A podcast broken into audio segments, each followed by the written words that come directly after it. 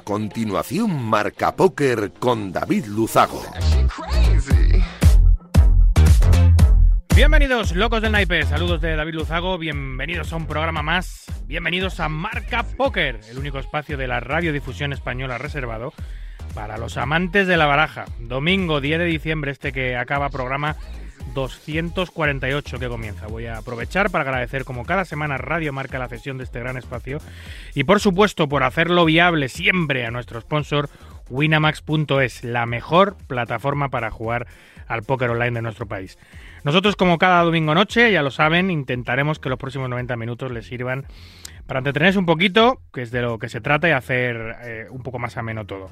Nos ponemos en breve con los titulares de un programa como siempre, cargadito de historias, de noticias, de reflexiones de actualidad y por supuesto de entrevistas. ¡Arrancamos! Arriba, arriba quello che deve arrivare. Non ti preoccupare, non ti preoccupare.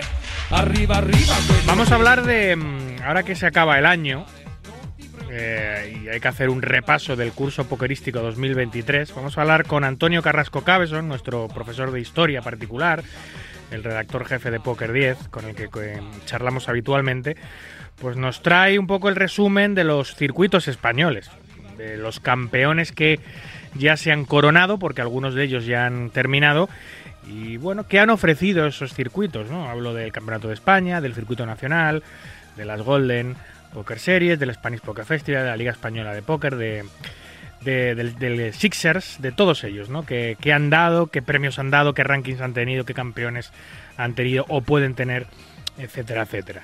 Charlaremos también un poquito sobre Hall of Fame, que dentro de poquito va a salir, todavía no está en marcha ni publicado, pero bueno, ya toca, ¿no? A final de cada año, el Hall of Fame España, pues eh, corona o embiste eh, algunos de sus mejores eh, exponentes, ¿no? bien sea en las mesas de juego o bien sea trabajando por y para la industria. Charlaremos un poquito sobre eso también. Tenemos un carrusel de noticias que define a la perfección lo que ha acontecido en nuestro maravilloso mundo en estos últimos siete días y recibimos la visita del tomellosero eh, Abraham Jiménez que nos trae siempre noticias poco o nada relacionadas con el póker en esa sección un poco bizarra que tenemos llamada Curiosidades of Poker. Eh, parecen noticias sacadas del Mundo Today, pero no lo son, no lo son, son noticias reales, curiosas, bizarras que nos trae Abraham. Cerramos con la conexión con Adrián Sevillano, uno de los, de los grandes responsables del éxito del circuito organizado por Poker Red y sponsorizado por Sportium Sixer Poker, que ha celebrado su gran final en el madrileño casino de Gran Vía. Hablaremos con él para ver cómo ha ido esa semanita. 90 minutos por delante de mucho naipe, vamos a por ellos.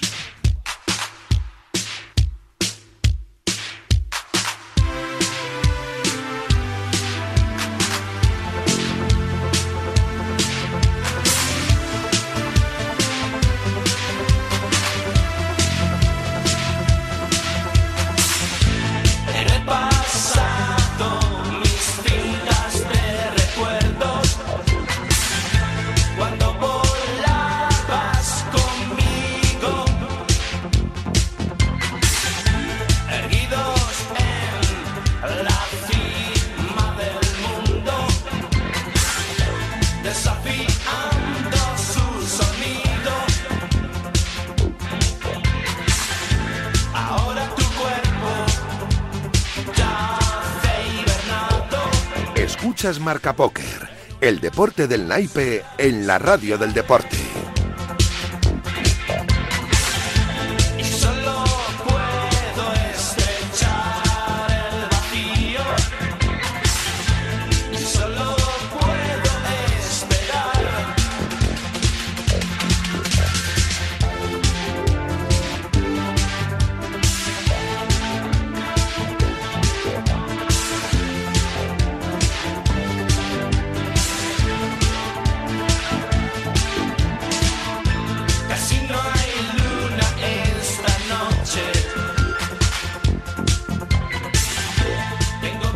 Este temazo de eh, Aviador, Aviador Drop vamos a dar paso a Antonio Carrasco, que nos está escuchando, supongo ya desde su localidad natal alicantina. Vamos a hablar con él eh, sobre eh, los distintos circuitos, ya lo he dicho al principio, que eh, nos han deparado, cuántos hay, qué campeones tienen, los que ya han coronado a su campeón, eh, qué, han, qué ofrecen cada uno. Hay algunos, hay algunos que les ha ido muy bien, a otros no les ha ido tan bien. De hecho, eh, hay dos de ellos que se han fusionado y en un nuevo proyecto que nacerá el próximo año. Lo hablamos la semana pasada. Bueno, pues qué, mm, premios han dado, eh, cómo han ido las clasificaciones y alguna peculiaridad de, todos los circuitos ¿no? que fuera los casinos nacionales. Y también vamos a aprovechar un ratito, aunque todavía queda algunas semanas para que eh, se decida sobre el Hall of Fame 2024, ¿no? 2023 más bien, porque siempre a final de cada año pues se coronan algunas personas, las personalidades que el jurado considera eh, las más relevantes para integrar este salón de la fama de póker español que puso en mancha Poker Red, Poker 10 y, y Marca Póker hace unos años y bueno, que va a celebrar su tercera edición eh, en breve. Una, una decisión, por cierto, que nunca deja indiferente a nadie, ¿no? Siempre hay eh, fans y detractores del, del Hall of Fame, algunos muy contentos con las decisiones que se toman y otros que protestan mucho porque piensan que hay otros jugadores que se merecen entrar. Bueno, toda polémica siempre, siempre es buena. Buenas noches, Antonio. Hola, ¿qué tal? Buenas noches. Eh, eh, ¿Qué tal te va? ¿no? Si estás, estás, eh, estás incorporado ya, estás dando clase, ¿cómo, cómo estás? Cuéntame. Bueno, pues está siendo un fin de año bastante intenso. Bueno, ahora mismo no, no estoy dando clases porque las tuve todas concentradas en los primeros meses del, del cuatrimestre, y, pero estoy dedicado a la investigación y uf, eh, está echando mi cabeza humo todavía. Eh, estoy con cosas de historia y con cosas de inteligencia artificial aplicada a la enseñanza de la historia. O sea que Está- no, no estoy parando. Estás muy, muy metido. De hecho, está, eh, yo- ¿tú pe- perteneces a algún tipo de lobby académico que esté potenciando la enseñanza a través de la IA o esto es una cosa absolutamente tuya, Antonio? Pues, a ver, es una cosa nueva, innovadora, yo creo, porque, por ejemplo, en el caso de la aplicación o las aplicaciones de la inteligencia artificial a la enseñanza, sí que hay, en general, en, en todo el mundo, algunas, bastantes publicaciones, pero en el caso de la historia, no. Es una cosa bastante complicada porque ahora mismo que estén que estemos investigando sobre las aplicaciones de la enseñanza o sea, de, de la inteligencia artificial a la historia, solo hay un grupo en Vietnam y yo. No me digas. Sí, En Vietnam, ¿por qué en Vietnam? no lo sé, les dio el punto y están estudiando están estudiando lo mismo que yo y bueno, el otro día lo, lo descubrí porque cuando publicamos un artículo de investigación pues tenemos que, que ver quiénes están haciendo lo mismo que nosotros o algo parecido y yo descubrí que, que una gente de Vietnam estaba haciendo lo mismo que yo o algo parecido en la misma línea. Mm, ¿Pero Y, bueno, ¿En qué consiste este estudio de investigación que, que, que, que estás llevando a cabo? Pues el, el último que he presentado ha sido una comparación del uso de ChatGPT y de Google Bard eh, para, la- o sea, como si fueran, o sea, herramientas de apoyo para estudiantes. Y bueno, el- la verdad que no he oído color. Yo he utilizado el ChatGPT versión de pago y el Google Bard, que es el gratuito. Y bueno, pues ha ganado por una goleada tremenda, como, como el Hércules hoy, que ha ganado 1-5, el, el ChatGPT. Es, es, el, es la herramienta más utilizada hoy por hoy por los estudiantes, eh, la herramienta de inteligencia artificial eh, que más utilizan los estudiantes en España. Sí, sí, vamos, sin duda, vamos. Y yo no recomiendo que utilicen otra. Y, y bueno, la versión de todas formas de ChatGPT 3, eh, o sea, 3.5, que es la gratuita, de todas formas es bastante bastante floja comparada con la de pago, con la 4.0. Y yo lo que recomiendo es que la utilicen, pero con, de forma ética y con mucho cuidado y haciéndose responsables de todo lo que de todo lo que presenten, porque tiene muchos fallos. Hay que saber utilizarla bien, de una manera coherente y ética. Yo recomiendo su uso, pero con, con mucho cuidado. Pero el uso está ya eh, generalizado y si está generalizado, ¿desde, ¿desde qué curso académico más o menos? ¿Estamos hablando solo de estudiantes universitarios los que utilizan estas No, herramientas o también ya en institutos y en colegios están empezando a utilizar? Sí, sí, vamos, la utilizan. Yo creo que desde los institutos hasta la universidad lo que pasa es que, claro, la utilizan de una manera un poco kamikaze porque no- normalmente no saben cuáles son las cosas que hace bien y que hace mal. Y, y, bueno, pues los profesores a veces nos encontramos con, con sorpresas desagradables porque muchas veces el ChatGPT o la herramienta de inteligencia artificial se inventa cosas tremendas Ya. Porque no, no sabe si sus fuentes son correctas o no. Entonces, vamos, a, a mí me ha pasado que me han metido eh, errores garrafales desde el punto de vista histórico en, trabajos y, y evidentemente pues eso lo detecta. Ah, quizá la inteligencia artificial tiene, tiene esa tarea pendiente, ¿no? El, el, hecho de verificar las fuentes, ya que como tiran de toda la información que está publicada hasta un determinado año y no filtran si esas informaciones tienen más o menos credibilidad, es un problema, porque al final, cuando le estás pidiendo ayuda a esa herramienta, puede que te la esté liando, literalmente, porque se está basando en informaciones eh, erróneas. O sea, yo, yo comparo la inteligencia artificial, que me perdonen, porque yo también lo soy, o sea, con los cuñados. con un cuñado conversador. Es un cuñado, artificial, es un cuñado artificial. Es un cuñado artificial que sabe de todo, que, que habla muy bien, que gana la atención de, de, la gente, pero luego mete unas unas cagadas tremendas y eso es lo que hace la inteligencia artificial. Lo que pasa es que como lo, dice, lo escribe tan bien, pues te lo crees. Pero los profesores no nos lo creemos, evidentemente. Entonces hay que tener mucho, mucho cuidado. O sea, es una gran herramienta de trabajo, pero no es un sustituto. O sea, Tus alumnos eh, en la Universidad de Alicante, en, la, en, las clases de historia, eh, ¿cómo utilizan esa herramienta? Eh, ¿Exactamente qué es lo que hacen con ella? ¿O, o qué tienes pues, tú en cuenta? ¿Qué les, ¿Qué les demandas? ¿Qué les pides? Pues precisamente es el próximo trabajo que voy a presentar, cómo pueden utilizarla los estudiantes y se puede utilizar de muchas formas, pues para, para mejorar tu redacción, para pedir ideas para hacer trabajos, para eh, hacer un análisis de los apuntes que has tomado en clase. Tienen muchas utilidades. De esta forma no, no voy a no voy a desvelarlo todo porque eso forma parte de la futura investigación, pero vamos que, que, sí que es algo muy, muy útil siempre que no sustituya el trabajo humano, evidentemente. Es una herramienta de apoyo, un, sustitutivo de, del trabajo de cada persona. ¿Y dónde, dónde publicas tú esos estudios? ¿A esos estudios quién tiene acceso? ¿Quién puede, quién puede verlos? Bueno, los que ya están publicados son de acceso libre porque están publicados en, en, en editoriales y en, en, libros de que se pueden o en revistas que se pueden encontrar en internet sin ningún problema. ¿Cuáles? O sea que no, no hace falta que comprar. Por ejemplo, el primero el primero que publiqué sobre inteligencia artificial se publicó en la revista Estudio Histórica de la Universidad de Salamanca, que fue un estudio sobre cómo pueden utilizar la herramienta los profesores de secundaria y el segundo pues está a puntito de salir en una editorial que se llama Dickinson eh, y es sobre cómo convertir los textos en, en, textos inclusivos utilizando la inteligencia artificial. Y bueno, y el tercero pues lo acabo de presentar en un congreso, espero que salga publicado en otra editorial que se llama Peter Lang en inglés y, y, y bueno, están, está presentado, todavía no tengo información sobre la, no. la opinión Pero, de los expertos no los publicas tú en tus redes sociales, me refiero, no has publicado no, no, el link de este primer son, estudio ni nada, ¿no? No, no, son publicaciones científicas y están en, pues en los catálogos de, de vale. publicaciones. Pensaba que no iba a ser algo demasiado, demasiado eh, no, la verdad que nunca lo he pensado de publicar en redes sociales. Los, no, al menos el link donde la gente lo pueda leer. Ya no te digo sí, el sí. estudio en tu. Sino, oye, he publicado esto en esta revista, échale un vistazo, ¿no? Ya que tienes sí, vamos, bastantes se seguidores. Poner, se puede poner, la verdad que, que, sí que se puede poner el enlace. Oye, ¿y qué, haces? Esto es, bueno, una, una duda que, que, yo tengo, ¿no? Con, con todas estas herramientas nuevas para los alumnos que, que tú intentas encaminarlas a, que hagan un buen uso de ellas, pero claro, eh, el estudiante español es pillo. Eh, eh, y supongo que también intentará utilizarla para ahorrarle el trabajo, intentará utilizarla para, para, minimizar el esfuerzo y eso es un problema. ¿Cómo detectas tú que tu estudiante la está utilizando para eso, para, para no hacer lo que tiene que hacer? O, o, ¿O, tú ya te sabes los trucos y les pides unas determinadas cosas que sabes que no van a poder conseguir a través de la inteligencia artificial? ¿O cómo se hace?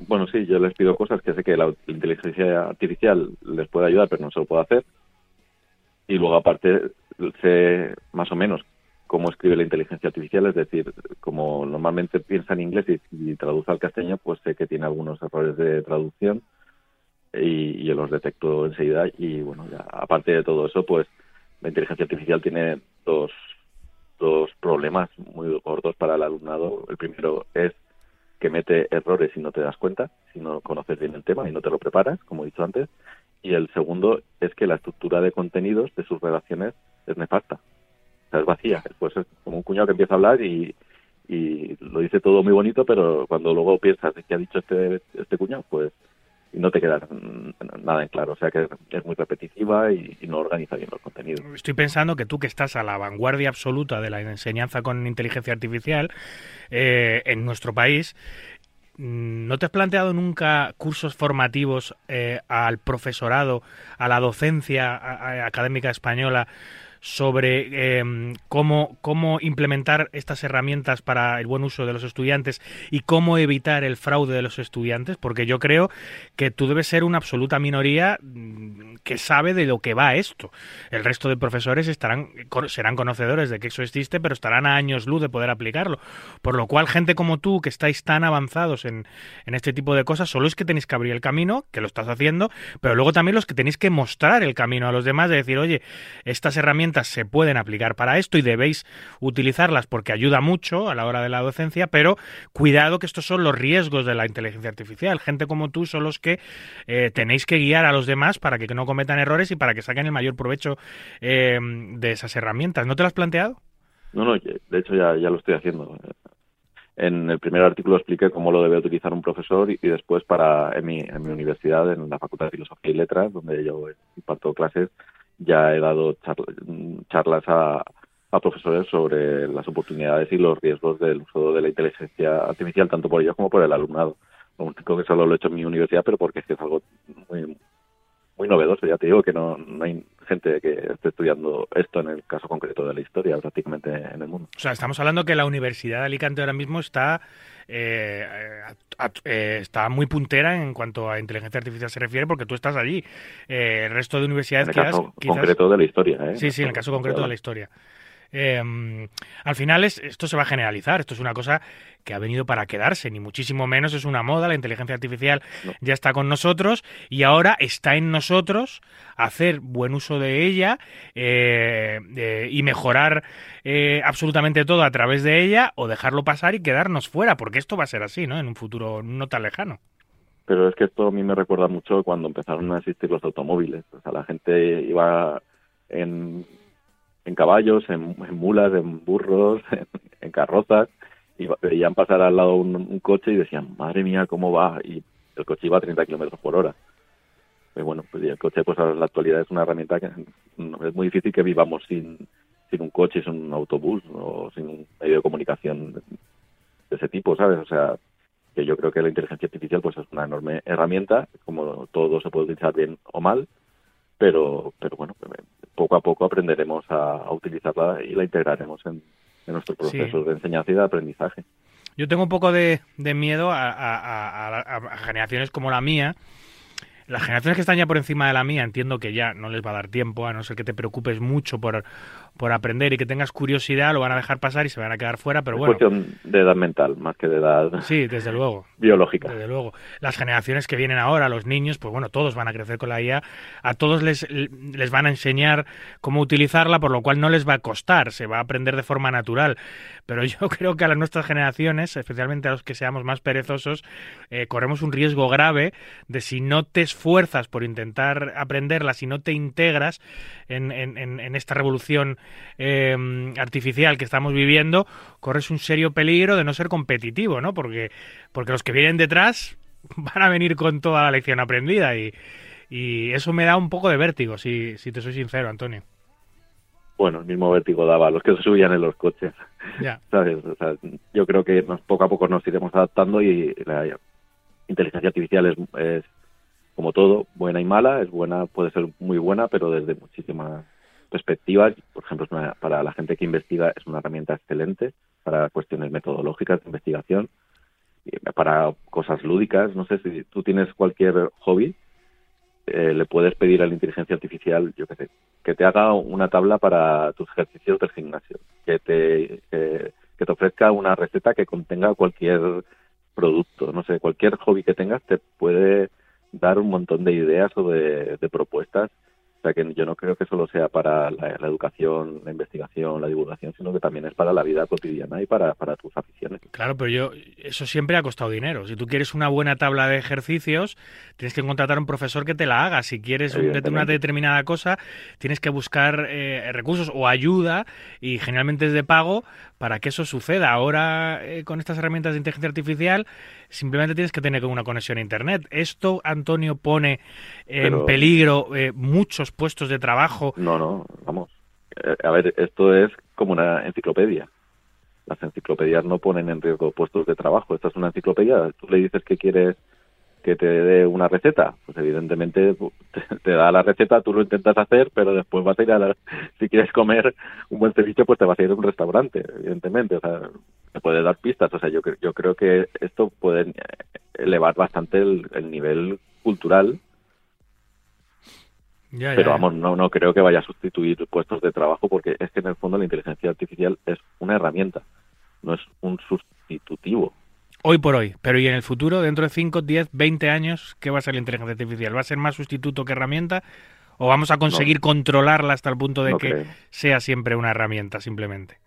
No, vamos, espero que no. O sea, aquí da un poco de miedo hacer ciencia ficción, ¿no? Pero yo espero que sea una herramienta y, que mejore la vida de la gente. Claro. Y, no creo que sea un arma de destrucción masiva. Pero es que todos respondéis igual, Antonio, porque toda la gente que estáis muy metidos en el mundo de la IA, todo el mundo decís espero, espero, espero. Yo no quiero un espero, yo quiero un rotundo no. Esto no se va a salir de madre. Soy, historiador. Claro, ya, ya, ya. O sea, no soy un astrólogo, o sea... No me dedico a los horóscopos y esas cosas, soy historiador, no puedo hacer no puedo hacer predicciones. Daría mucho miedo que un historiador pudiese hacer predicciones. En fin, eh, bueno, como tampoco vas a dar predicciones del tema que nos ocupa esta noche, porque eh, ya conocemos los datos, ya conocemos algunos campeones, ya conocemos lo que han dado o no dado los circuitos. No hay que predecirlo, simplemente hay que hablar de datos que están ahí. Este 2023, bueno, pues hemos tenido una serie de circuitos, el Campeonato de España, que es el, es el decano de los circuitos españoles, el que, el que primero empezó el Circuito Nacional de Póker, que creo que ha celebrado su temporada número 12 o 11, no recuerdo exactamente cuál es, o sea que también lleva un largo bagaje. Y luego, pues la Liga Española de Póker, la LNP, el Spanish Poker Festival, eh, las Golden Poker Series, em, el, nuevo, circuitos nuevos este año que han llegado muy fuerte como Sixers. Eh, algunos ya han coronado a sus campeones, algunos ya conocen a sus campeones, como es el caso de los, de los dos principales, diríamos, eh, haciendo un símil pugilístico, el Campeonato de España tiene un cinturón y el circuito nacional tiene otro cinturón. Hay como dos campeones nacionales o españoles. Primero está el campeón de España y, luego está el campeón nacional. Son como, como dos cinturones distintos en dos torneos de una importancia muy parecida, ¿no, Antonio? Pues sí, el decano es el CEP, el Campeonato de España de Póker, y, y creo que te sorprendo porque llevamos 15 ediciones, hay 15, bueno, no hay 15 campeones, hay 13 campeones, pero 15 ediciones. El primero se celebró en el año 2006 y lo ganó Francisco López, López Paquito. Ahí estábamos nosotros, nosotros dos estábamos pues empezando un poquito ¿no? en el mundo del póker, llevamos un par de años. Después lo ganó en 2007 Fernando Martín, Fernando Martín Casparoso, que era de la escuela de los, de los Pelayos. Mm. Luego, bueno, te voy a decir los nombres rapidito pues para que para bueno, para hacer un poco de nostalgia. Después lo ganó Javier Martínez de Flaco Cano, Manuel Cuberos, Cuberos, 2010 lo ganó Pizu, Javier eh, Piazuelo. En 2011 empezó la leyenda, la leyenda del CEP, porque lo ganó por primera vez Jordi Martínez. Asier Ochoa, Ochoa en 2013 volvió a ganar Jordi Martínez, segunda vez. En 2014 lo ganó Don Cayetano Martínez, lo tenemos, eh, perdón, don, Cayetano García, lo tenemos en el Hall of Fame, ya murió, lo ganó con 79 creo, años. 79, 79 años. Mm. Una cosa bestial lo que hizo Don Cayetano. Mm y en 2015 volvió a ganar Jordi Martínez por tercera vez, es triple campeón de España. Después lo ganó en 2016 Iron Uyud, eh, José María Echevarne, Ramón Colillas eh, lo ganó en 2018.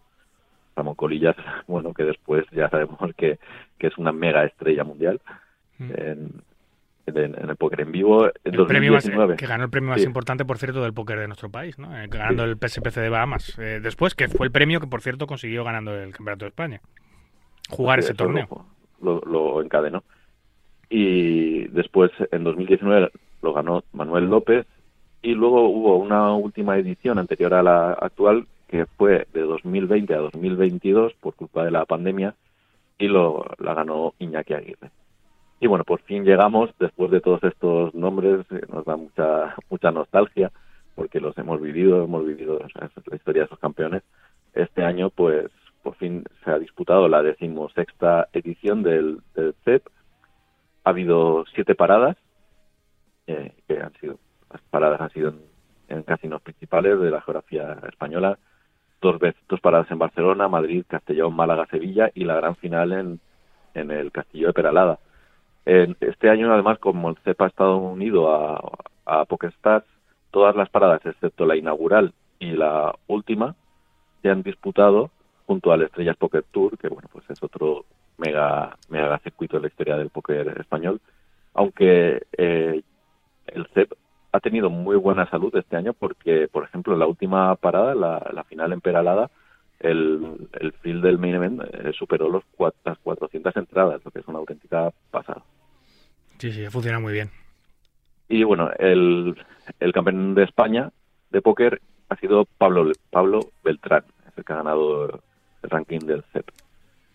Después también ha habido un ranking del mini CEP que lo ha ganado Néstor Galindo. Y, bueno, pues los premios han sido bastante, bastante considerables, porque Pablo Beltrán, como campeón de España, ha ganado un patrocinio para la próxima temporada del CEP, además un reloj conmemorativo como campeón de España y un premio especial que es una entrada para el main event del EPT de Barcelona, que está valorada en 5.300 euros. Muy bien. O sea que muy buenos premios para, para campeón de España del, Aparte de, todo el dinero que ha ido ganando eh, eh, con sus diferentes puestos que le han permitido ser campeón de España, ¿no? Pues sí, ha habido también más premios para, para los cinco primeros de la general. Por ejemplo, el segundo, que ha sido Marius Oprea, se ha llevado el patrocinio para 2024 en el CEP y una entrada para LPT Barcelona Estrellas High Roller. El tercero, Valeriano Toledano, otro clásico del póker español, se lleva el patrocinio y una entrada para el main event del Estrellas del EPT de Barcelona. Y después también ha habido premios para el cuarto y el quinto, que ha sido José, Manuel González y Víctor Aubeso, que han conseguido el patrocinio como Team Procep para 2024. También se ha llevado el patrocinio como Team Procep el campeón del Mini CEP, que ha sido Néstor Galindo, o sea que, bueno, la verdad que el CEP ha repartido muchísimos premios añadidos y, ha sido pues creo que un gran año para, para el campeonato de España de póker. Además ha sido muy importante el músculo de, de Poker Stars, no solo con la organización, la organización del, de los eventos de las estrellas en las paradas, sino también porque pues ha proporcionado un montón de, de jugadores online a través de los satélites que había en la, en la sala. Generalmente los campeones de España, después de conseguir el, título, pues tienen un año de, reinado y, aparte de haber, ser campeón de España, ejercen un poco como, como embajadores del póker de nuestro país, ¿no? Eh, básicamente les llega impuesto aunque no lo busques cuando juegas el campeonato, si acabas coronándote campeón, bueno, pues de alguna manera te conviertes en un embajador de nuestro póker, te invitan a torneos, te hacen muchas entrevistas. Este año va a ser complicado. Hemos intentado eh, charlar con, Pablo sobre su, victoria. Em, él lleva jugando muchísimos años, 16 años creo que me dijo, un chaval estupendo, educadísimo, majísimo, pero que no tiene mm, ninguna intención de, figurar públicamente por lo cual va a ser complicado entrevistarle y, saber un poquito, un poquito más de él. Tiene sus razones personales para no querer hacerlo. Le ha tocado ser campeón de España porque ha sido el mejor, eh, pero a nivel de, del rol ese de embajador no escrito que, todos los campeones de España adquieren, pues va a ser complicado que este año pues eh, pues alguien pueda sacarle chicha, ¿no? Porque tiene él su, su, historia detrás. Em, lo que sí que me estoy dando cuenta de, de, una cosa, mientras decía los campeones desde el año 2006, eh, ahí, eh, estaba, estaba yo flipando porque estaba escuchando todos los nombres y hay una... Me da que hay una especie de maldición ahí un poco extraña, porque hasta el año 2016 que gana Lirón, que es el jugador hispano-chino Lirón Hu, eh, todos los demás han desaparecido.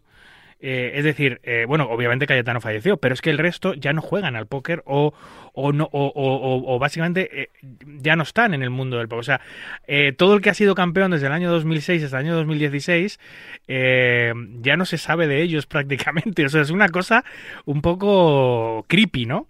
el hecho de que, de que, de que los 10-11 primeros campeones del Campeonato de España ya no son jugadores de póker o, o, han desaparecido en nuestro mundo. No sé si te habías dado cuenta de eso, Antonio.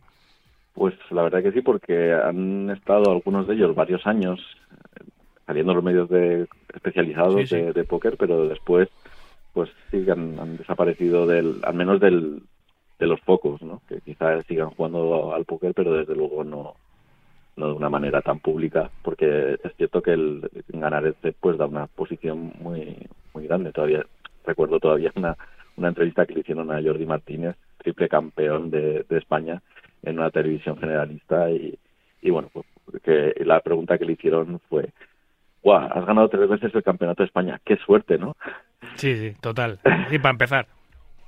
y claro, Jordi, que es una persona muy, muy educada, pues no sabía cómo, cómo reaccionar, pues lo hizo con mucha elegancia, pero vamos, que, que, sí que es cierto que tiene muchísima exposición, pero quizá eso también pues pase factura, ¿no? Tener tanta exposición pública. algún día, Antonio, eh, en otro programa podemos hablar de qué fue de eh, los 10-11 primeros campeones de España. Alequine, por ejemplo, sé, porque he hablado con él y le, y le he intentado entrevistar varias ocasiones, sé que anda bastante desconectado del mundo del, del póker, que ahora se dedica a la docencia, es profesor de, de instituto y, no ha vuelto a tocar una carta. después de, de, qué, es profesor de instituto? No lo, no lo recuerdo. recuerdo la conversación con él, no fue una conversación por teléfono, fue una conversación por WhatsApp, y me dijo, me dijo que no, que no tenía mucho interés de hablar de póker, que eso ya era una etapa de su vida que había acabado, y estaba dando clases en un instituto, me lo dijo, pero no recuerdo, no recuerdo exactamente. Eh, puedo investigar el día que hablemos de qué fue de los campeones de España, podemos hablar de eso. Eh, bueno, tiene una entrevista tremenda. ¿eh? Sí, sí.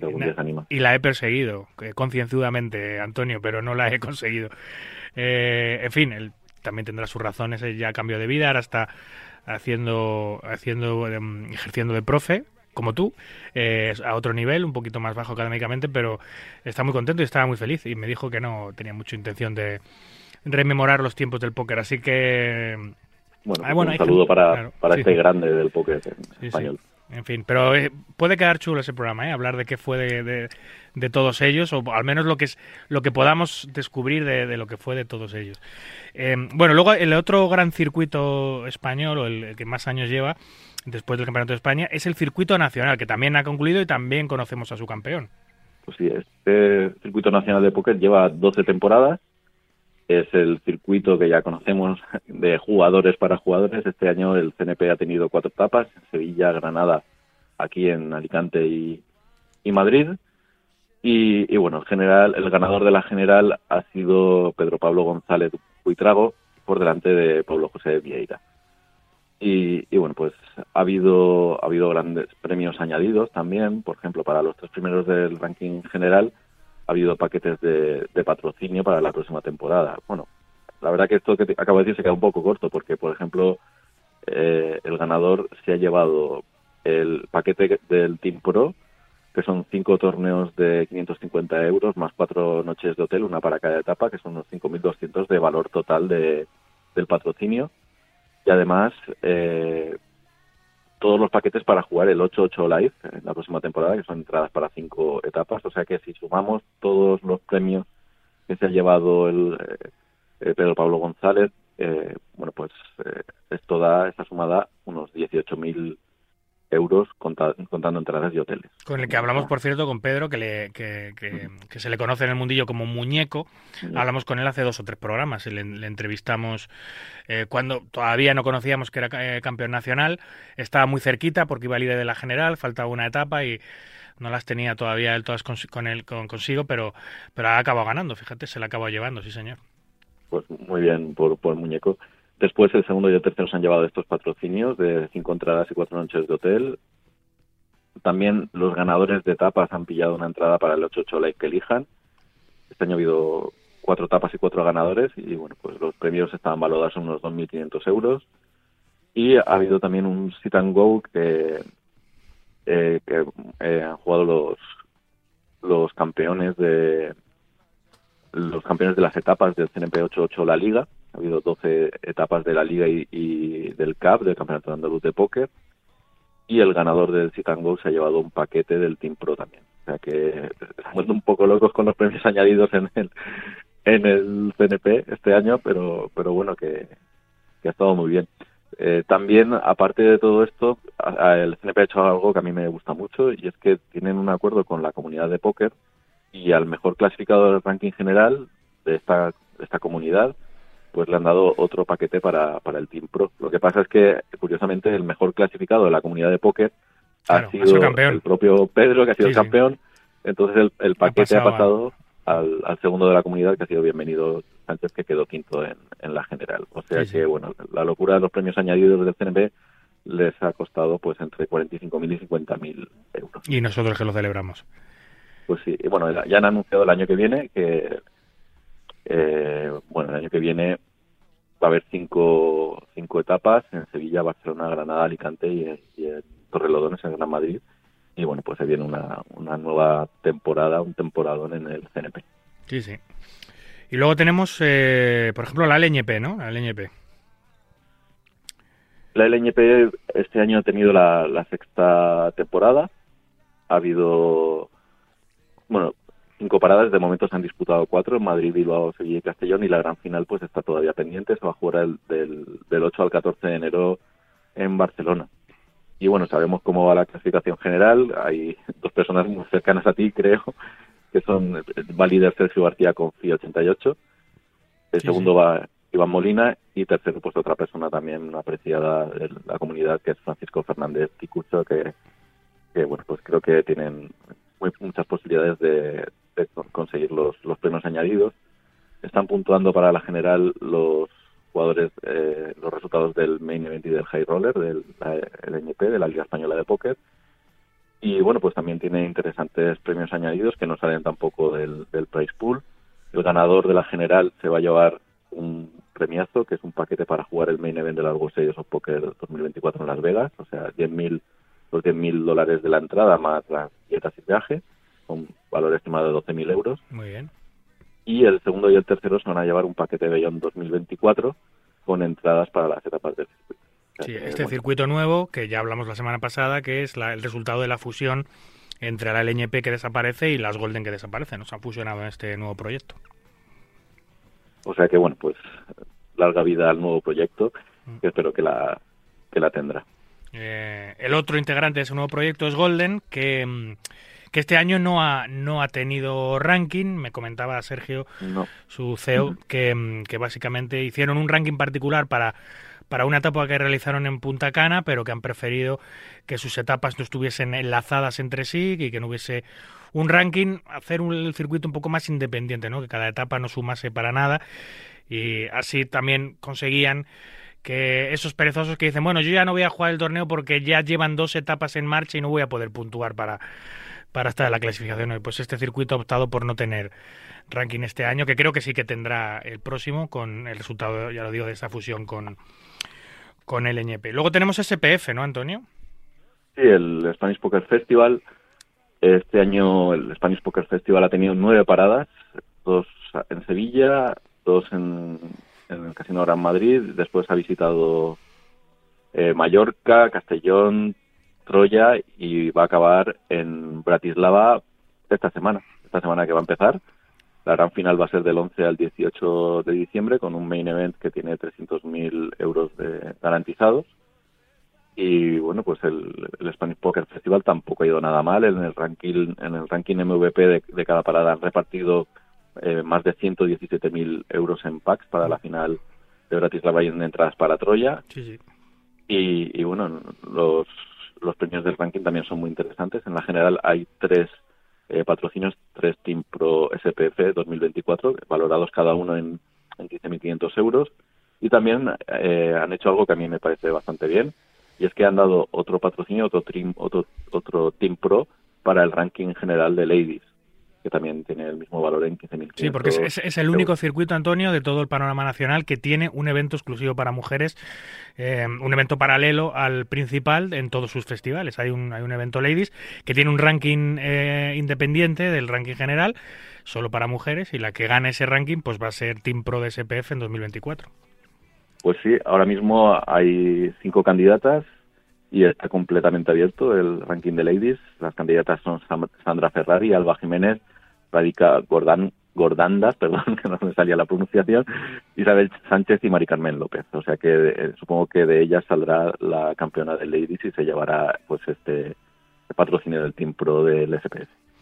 Y bueno, en el ranking general pues ya está todo abierto, llega abierto también a la gran final de Bratislava y ahora mismo los cinco primeros son Alberto Tendero, es el líder, el que más opciones tiene, Kevin Fernández, Francisco de Paula Rascón, José Salazar e Ivonne Berriozábal. O sea que bueno, nos esperan emociones en Bratislava. Sí, sí, desde luego. Y luego el circuito que, mm, que, ha revolucionado un poquito el panorama pokerístico de póker en vivo en nuestro país, que ha entrado con muchísima fuerza, con cosas muy novedosas, que acaba de celebrar su, su final en, en Madrid, aunque todavía no conocemos el ganador del main event, por lo cual no podemos conocer los que se van a disputar el, el sit and go donde se van a repartir los premios.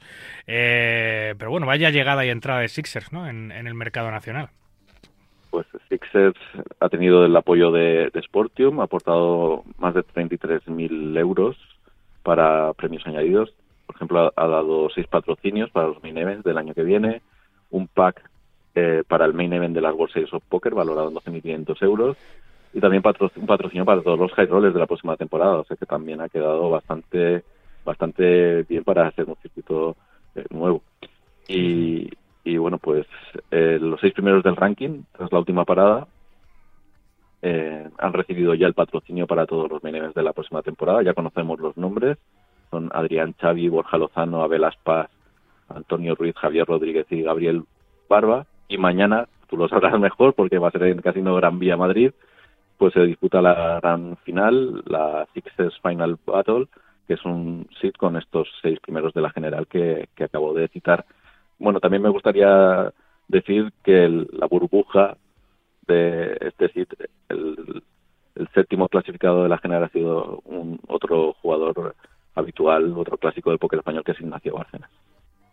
Ah, y bueno, como cosa curiosa, pues decir que los stacks de los seis finalistas van a ser proporcionales a los puntos conseguidos en la clasificación general, algo que también me parece muy bien. Esto es una novedad en los torneos españoles y es que no se dan los premios eh, em, según hayas acabado en el ranking general, sino que hay una especie, como hace la NBA, ¿no? El que, el que gana la liga o el ACB, el que gana la liga no es el campeón de la liga. Luego hay que jugar los playoffs.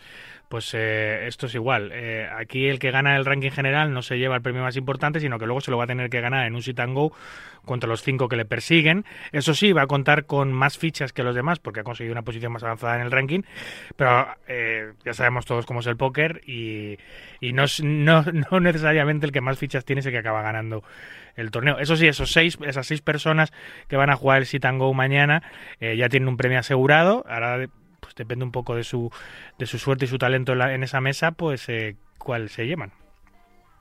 Pues sí, habrá que estar pendientes de lo que pasa ahí en Casino Gran Vía.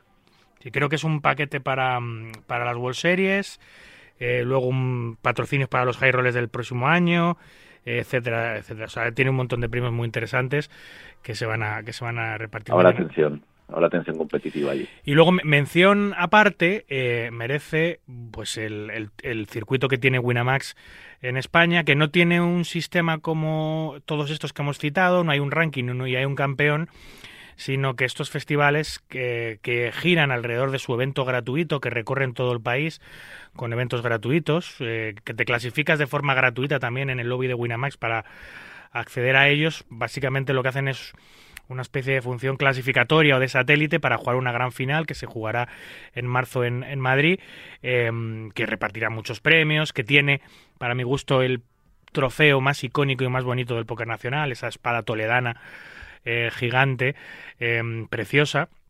Y que, y que ya digo, este año ha cambiado un poco el formato. El año pasado el Winamax Poker Tour eh, tenía eh, todo giraba alrededor de los torneos gratuitos. Este año pues han incluido to eh, torneos de pago también con un main event gratuito en el que te clasificas, como digo, a, a, esa gran final. No, es, no hay un ranking como tal, no hay un ganador del ranking, no hay unos premios especiales por el ranking, simplemente son clasificatorios que acabas jugando una gran final donde hay unos premios y unos garantizados muy muy jugosos. Es eh, el único circuito gratuito que hay en, en nuestro país, solo solo eh, lo podía hacer Winamax, eso ya lo digo, que es la única empresa que podría inventarse y llevar a cabo algo parecido y todavía está todo abierto, ¿no? No es, no es año natural el que suelen hacer esto, este circuito, sino que suele empezar en septiembre, octubre y acabar en febrero, marzo, por lo cual eh, siempre, siempre está en dos cursos pokerísticos, está entre medias, eh, y no dura un año, sino que dura cinco o seis meses, pero es un, un circuito súper interesante. Hacen exactamente lo mismo en Francia, eh, hacen un Winamax Poker Tour Francia, con una gran inauguración, una gran final y entre medias, pues muchas ciudades que aportan sus clasificados gratis a, a esta gran final. Un modelo a mí que me parece muy me interesante. Parece una iniciativa buenísima. Este año de momento ya ha ido a, a Torrelodones, a Coruña, Málaga, Zaragoza, Murcia y eh, Benidorm y, Bilbao. Creo que ha ido también y bueno, queda la etapa de Castellón y la final en Torrelodones y vamos, yo yo animo a ir porque es que es una auténtica fiesta lo que hacen lo que hacen en Winamax. Sí, la filosofía de Winamax ya hemos hablado muchas veces de ella que es siempre algo más algo más que, que. Y luego bueno, luego hay otros circuitos eh, que tampoco tienen ranking, como el Estrellas Poker Tour de Stars, que va muy ligado al CEP. Luego circuitos que simplemente se desarrollan en, en ciudades puntuales, como las Galicia Golden Series, que solo son en, en Galicia, eh, algunos circuitos em, que solo se celebran en casinos andaluces, pero bueno, ya son torneos mayores, la oferta de póker de, en vivo en nuestro país es, es inmensa y básicamente estos son los eh, torneos más importantes o los, o los, o los que llevan más años, los que eh, suelen tener más afluencia y los que suelen copar todas las portadas, pero hay mucho más póker en vivo en nuestro país, no se reduce solo a estos 6-7 circuitos, hay mucho más y eso hace que la oferta de nuestro país de póker en vivo sea posiblemente de las más completas de Europa, pero a la vez también las de las más saturadas. ¿no? Visto, ya hemos visto cómo el NP y Golden, por ejemplo, estos últimos años han ido viendo reducido su número de participación y se han tenido que reinventar, fusionarse y sacar otro producto, empezar de cero, intentar competir contra los que pues tienen, eh, tienen eh, la posición ganada.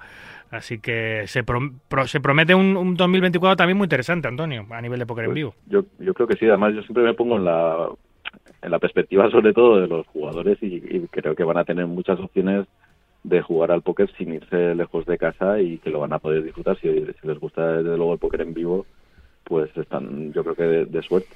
Sí, sí, el gran... Eh, eh, beneficiado de toda esta vorágine de torneos de póker en vivo que hay en nuestro país, desde luego que es el jugador que tiene una oferta, ya no, ya no solo de, de, estos torneos que estamos hablando, que son torneos externos de patrocinadores privados y externos, eh, sino también cada uno en su casino local. El póker ha evolucionado mucho y todos los casinos ahora hacen ya torneos muy competentes. Yo recuerdo hace, hace unos años que, que cuando llegaba un circuito a un casino era la revolución, porque traía las mejores estructuras, las mejores condiciones pero ojo que los casinos se han puesto mucho las pilas eh, y ahora ya no solo los circuitos externos compiten entre sí, sino que también tienen que competir con los torneos locales de los propios casinos que están haciendo bien las cosas. ¿no? Yo cuando organizo torneos en mi casino en el que trabajo, en el Casino de Gran Vía, eh, eh, yo obviamente tengo muy pendiente las fechas de de los circuitos externos para no coincidir con ellos, pero sé de buena tinta que ellos tienen eh, mucho cuidado con no coincidir con los, torneos que organizamos nosotros, que son absolutamente locales, porque saben que son masivos y saben que también les hace daño a la hora de,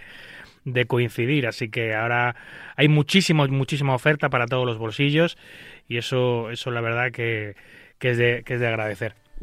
Eh, luego quería preguntarte muy por encima, Antonio, porque, porque claro, porque no no ha salido todavía, em, no está en marcha todavía, pero sí que eh, ya vemos eh, ahí a lo lejos eh, la luz del HOF, del HOF, del Hall of Fame España, que va a volver inminentemente, ¿no? En, unos días o una semana, no sé cuándo exactamente, volverá a salir la prelista y volverá a empezar todo el, todo el jolgorio.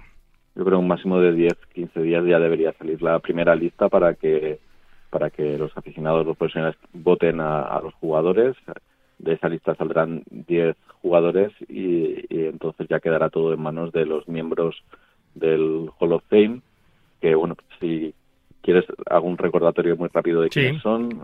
En el año 2021 entraron siete, pero dos a título póstumo, que fueron Cayetano García, campeón de España, y, José Roldán, el cabezón de Elche.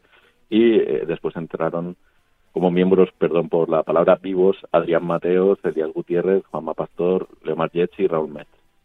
Esos fueron los siete, los siete iniciales, porque el primer año salimos con muchísimos. Pero ojo que el segundo también eh, hubo bastantes eh, eh, coronados o embestidos. Pues Entraron en el Hall of Fame Carlos Mortensen, José Ángel Latorre y Andrés Artiñano. O sea que, bueno, pues de estos ocho que acabamos de citar, excluyendo a Cayetano y a, José Roldán, a cabezón del Che, pues saldrá la elección del jugador que entrará en el Hall of Fame este año.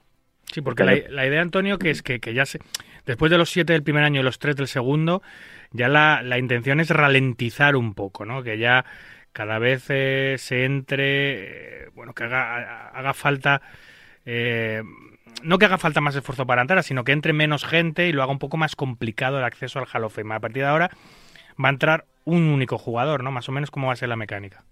Sí, en adelante va a entrar un jugador por año y después, cada tres años, entrará una persona de la industria.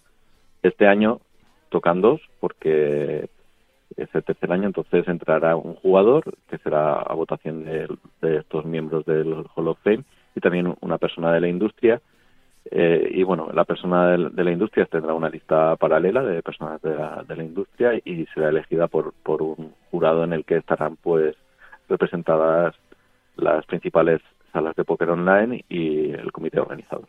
o sea que por un lado el jugador que entre este año lo va a decidir los miembros vivos del Hall of Fame y por otro lado el jugador de la industria que entre lo va a elegir un comité, un jurado aparte de también miembros de, la industria. Cada tres años entrará un jugador y un miembro de la industria y todos los años un jugador, por lo cual muchos años habrá una única entrada y cada tres años habrá uno más uno. Esa es la idea, ¿no? Exacto, eso es. Muy bien, pues eh, hasta aquí podemos leer, ¿no, Antonio? El Hércules dices que cinco golitos ha metido hoy, pues estaréis contentos por ahí. Pues estamos contentos, pero nos hemos llevado un susto porque en la primera parte iba perdiendo 1-0. ¿Ah, sí? Y, ya, y en la segunda parte ha metido cinco, afortunadamente, porque yo ya estaba, estaba echando humo cuando acabo, en el descanso, pero vamos, eh, estaba viendo por, por, por streaming el partido y, y, luego a 1-5, o sea que este año vamos a subir a, primera red, que no está mal. Primera red, que es la antigua, segunda B, ¿no? Sí, no me lo recuerdes. Ya, ya, ya, ya. Es que el Hércules está muy en el pozo, ¿eh? Tiene que, tiene que empezar a sacar la manita porque, claro, el, Hércules está en la antigua tercera.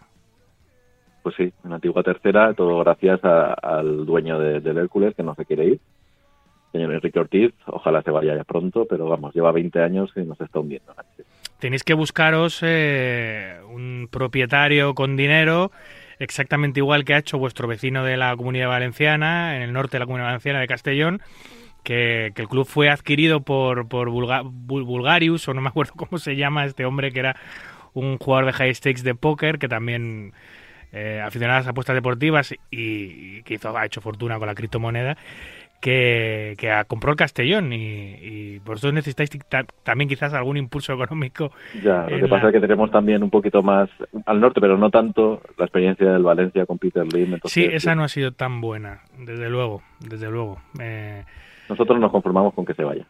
Y, el, el actual dueño. Vale, que no es poco. En fin, como siempre, yo mm, yo lo que no quiero, desde luego, hablando de que te vayas o no vayas, es que tú te vayas nunca de este programa, porque el aporte que hace siempre Antonio es maravilloso y contar contigo desde el primer día es un verdadero placer y un orgullo para nosotros. Así que por muchos años, y a ver si nos vemos, que no te dejas caer por Madrid, amigo. Igualmente, ya nos veremos pronto, espero que nos veamos pronto. Un abrazo fuerte. Un abrazo. Hola, soy Aman Agdalí y yo también escucho todo acerca del mundo del naipe en Marca Póker.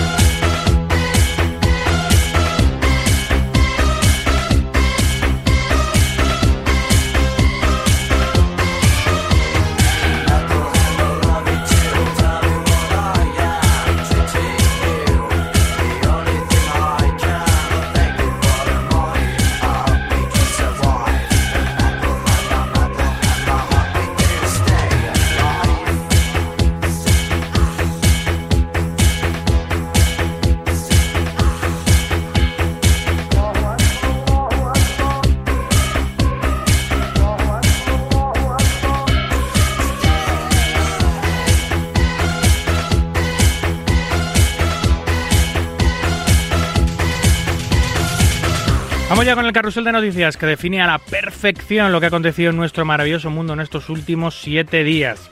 Dos mesas finales y más de medio millón de dólares en premios para el Team Pro madrileño de Winamax, Adrián Mateos en las World Series of Poker de Bahamas. Eh, ha sido en el evento de 25.000 dólares, que se llevó, por cierto, el austríaco Samuel Muller por casi 3 millones de dólares, 2.726.000. Ahí se llevó 180 aproximadamente. Y luego también Gran Premio, eh, no, ahí se llevó 300 y pico, perdón, 360. Y luego también premio en el de 50.000 dólares en el otro High Roller, que por cierto ha supuesto el décimo brazalete de la leyenda norteamericana Eric Seidel. Ahí consiguió el resto del dinero. Dos mesas finales para Adrián en los dos High Rollers, aunque no ha podido concretar y concluir y poder acceder a su quinto brazalete. También en las World Series eh, of Poker de invierno, en Bahamas, los exjugadores de la NBA, Tony Parker y el jugador de fútbol del Manchester City, Sergio Agüero, pues se han dejado caer, se han dejado ver y han participado en el evento de 25.000, ese que ganaba el austriaco Müller, aunque ninguno, desde luego, con la misma fortuna. Cayeron ambos en el día 1 de competición. Y más de World Series Bahamas. Eh, y es que el jugador canadiense Daniel Negranu, en su búsqueda de su séptimo brazalete de World Series, pues ha retomado, sus populares eh, videoblogs, los que hacía en YouTube. ¿Y qué está haciendo? Pues compartir momentos de su día a día, compartir sus rutinas, sus interacciones con su esposa, Amanda. Eh, análisis de jugadas, conversaciones con, con personalidades y pros de póker y mucho más. Lo celebramos. La Policía Real tailandesa descubre un enorme casino ilegal en la provincia de Notamburi, al noroeste de Bangkok, en un hotel que operaba eh, y dos de sus pisos en, ese lujoso hotel eh, cerca de Bangkok, ahí estaba el casino, en un país donde todavía las apuestas están prohibidas. El Bangkok Post, el periódico, informó además que 49 personas han sido arrestadas en el lugar por la policía. El equipo policial confiscó todo el equipamiento del casino, que incluía seis mesas de baccarat, seis máquinas tragaperras, seis slots, eh, junto con 3,5 millones de BAT, que más o menos son unos 100.000 dólares estadounidenses. Nuevo caso de supuestas trampas en Estados Unidos, donde los regulares del Hustler Casino Live, Nick Airball y Wesley Fay, acusan a Shen, conocido como Mars, de estafarles millones de dólares con barajas marcadas. Ojo, al parecer usó presuntamente esas barajas en una partida privada en Yorba Linda, en California, partidas de 25-50, de 50-100, con la que él y dos jugadores más mm, consiguieron ganar 3 millones de dólares a lo largo de 7 meses. Wesley, uno de los denunciantes, asegura que Mars siempre se ofrecía para llevar las barajas a la partida, sospechoso. Em, y que luego esas barajas, al pasarlas por una luz especial en una habitación oscura, resultaron estar marcadas. Según Wesley, Mars ganó 1,6 millones de dólares en todo ese tiempo, pero las ganancias totales del grupo estafador supera, ya lo decíamos, los 3 millones. Mars niega todas las acusaciones y asegura que las barajas las han, las han metido los propios acusadores, ya que no quieren pagar sus deudas.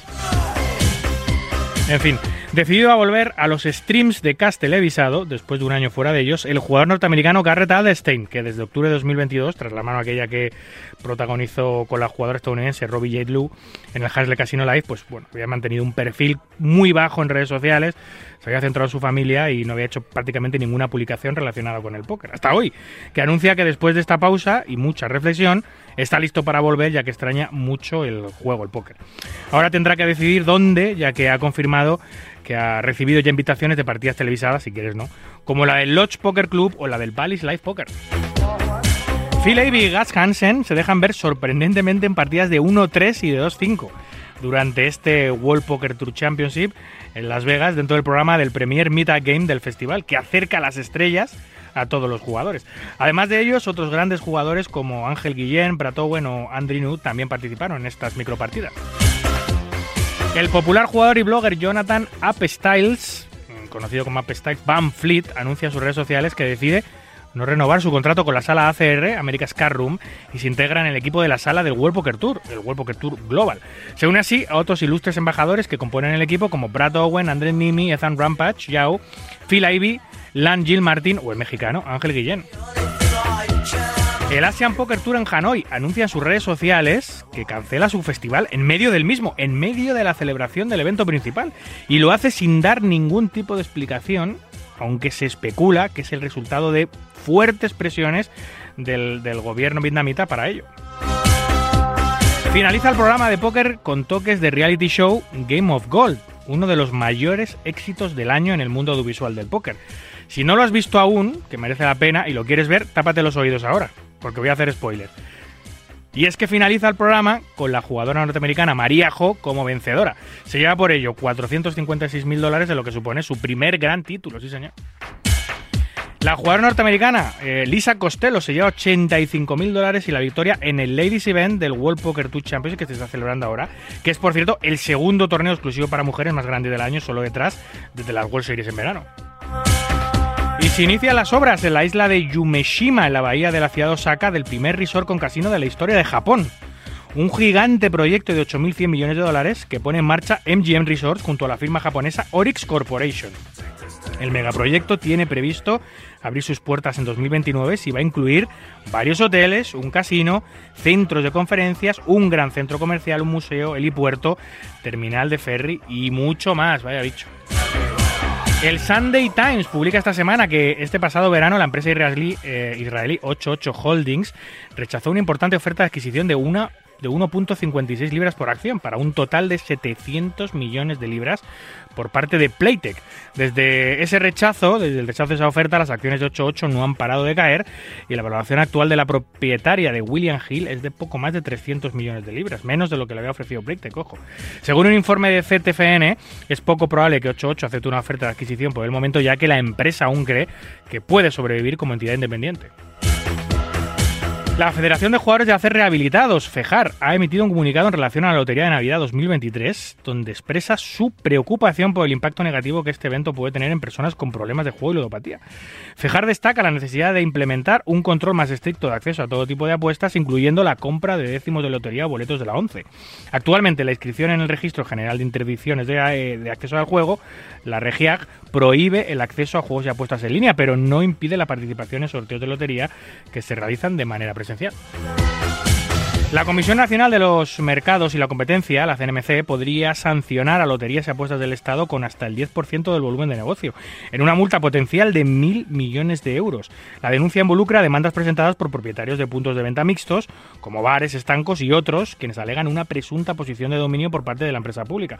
Este asunto ha llevado a la CNMC a iniciar un juicio contra SELAE debido a acusaciones de supuestas infracciones graves por abuso de posición dominante.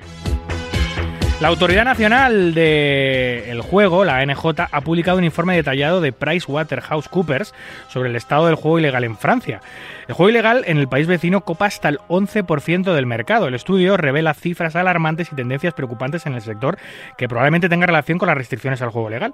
Se estima que alrededor de 3 millones de personas han jugado de forma ilegal al menos una vez al mes este año.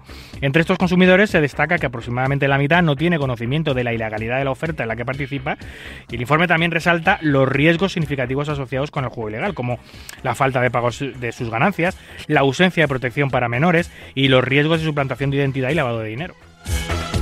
Y cerramos con la vuelta del Campeonato Europeo de Dealers en el Holland Casino Benlo del 3 al 6 de junio de este, del próximo 2024, en lo que supone un esperado regreso tras ocho años de ausencia. El evento está listo para reunir a los crupieres, a los dealers más destacados de Europa, en una competición que exhibirá habilidades técnicas, control de juego, hospitalidad y aplomo. Ahí es nada.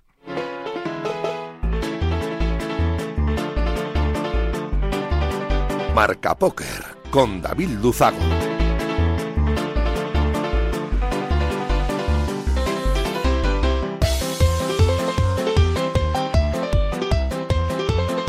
Síguenos en Twitter, arroba Marca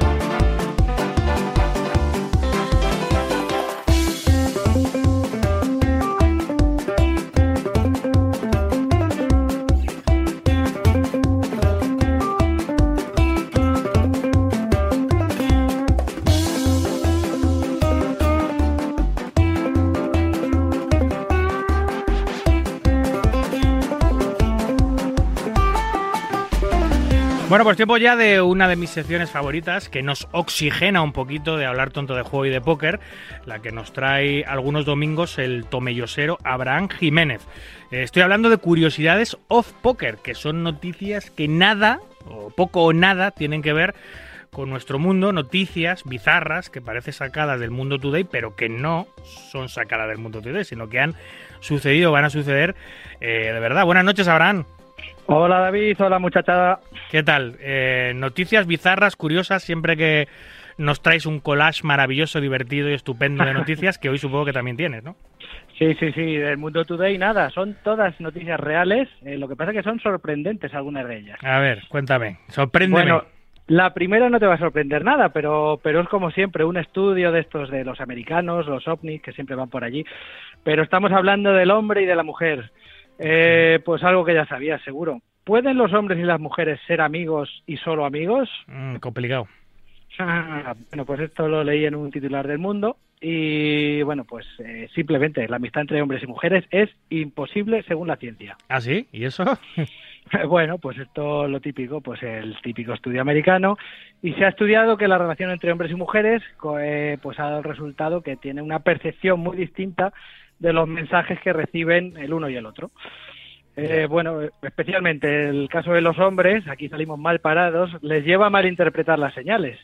Vamos, que, que nos creemos que estamos ligando y aquí no, eh, por la otra parte no están recibiendo Sí, ninguna sí. señal. Que el hombre malinterpreta señales, eso es así, pero para, para, para bien y para mal. Es decir, cuando te lo están poniendo en bandeja no te enteras porque sigues teniendo las inseguridades propias y, y- y hasta, hasta casi que no te mete en la boca no sabes si de verdad eh, eh, eh, va a haber una relación sentimental o no. Y, y al revés igual, a veces eh, cualquier comentario te puede hacer pensar que, que, que, que- que puede haber lío, cuando no lo hay. Somos muy de malinterpretar, eso desde luego. Sí, sí, bueno, yo creo que somos unos pardillos porque el estudio en concreto concluye que, que, pues eso, que la amistad entre individuos de distinto sexo es imposible al constatar que una de las partes, que no las dos, eh, acá, o, o cuando las dos, sí, porque pueden ser las dos, acaba, de eh, acaba por desarrollar en algún momento un grado distinto de atracción sexual. Bueno, aquí es donde yo creo que entramos nosotros, que pisamos primero el primer charco y analizaron esto eh, pues en un estudio a través de una de, de un centenar de universitarios. De haciendo preguntas a un centenar de, de universitarios. Pero bueno esta gente tendrá las hormonas un poco subiditas no Sí, hombre, desde luego. Eh, pero bueno, es, a ver, es un secreto a voces. Siempre se ha dicho, la amistad entre hombres y mujeres es, es una amistad real, como la que tienes con gente de tu propio género, es absolutamente real. Lo que que hoy en día, hoy en día, hablar de estos topics abiertamente es complicado, porque como ya ahora mismo no solo hay hombres y mujeres o eh, hay pues eh, géneros no binarios, géneros tal, pues ahora ya hay amistades de- con muchos colectivos, muchos grupos, muchos sentimientos y ya no es tan sencillo, ¿no? Como hombres y mujeres amigos, sino que hay más muchas muchas cosas más en juego que este Bueno, estudio no el- tiene en cuenta, claro. el estudio en sí está hablando un poco de, de la dualidad del hombre y la mujer no no se mete en esos charcos que te gusta tipizar tanto pero está hablando del hombre y la mujer en este caso que es un poco Yo, pero yo llevo botas catiuscas, ¿eh? No te preocupes. Sí, sí, ya. ya lo veo. Sí. Bueno, en este caso estábamos diciendo que los hombres detectan señales confusas, ¿no? Pues te leo un poquito el artículo, porque es curiosito, ¿vale? Vale. Dice, mira, en este sentido se ha testado que en determinadas actitudes cotidianas, por ejemplo, eh, aquellas en las que el hombre le presta la chaqueta a una mujer cuando hace frío, pues eh, el hombre, ella está recibiendo únicamente, eh, pues, eh, que es un buen amigo, ¿no?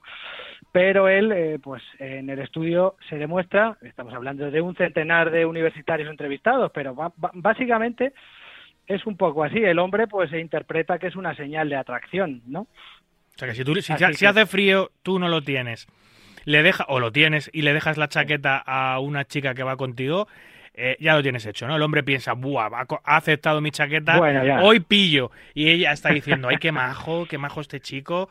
Eh, y, y- y el otro está diciendo, hoy pillo fijo.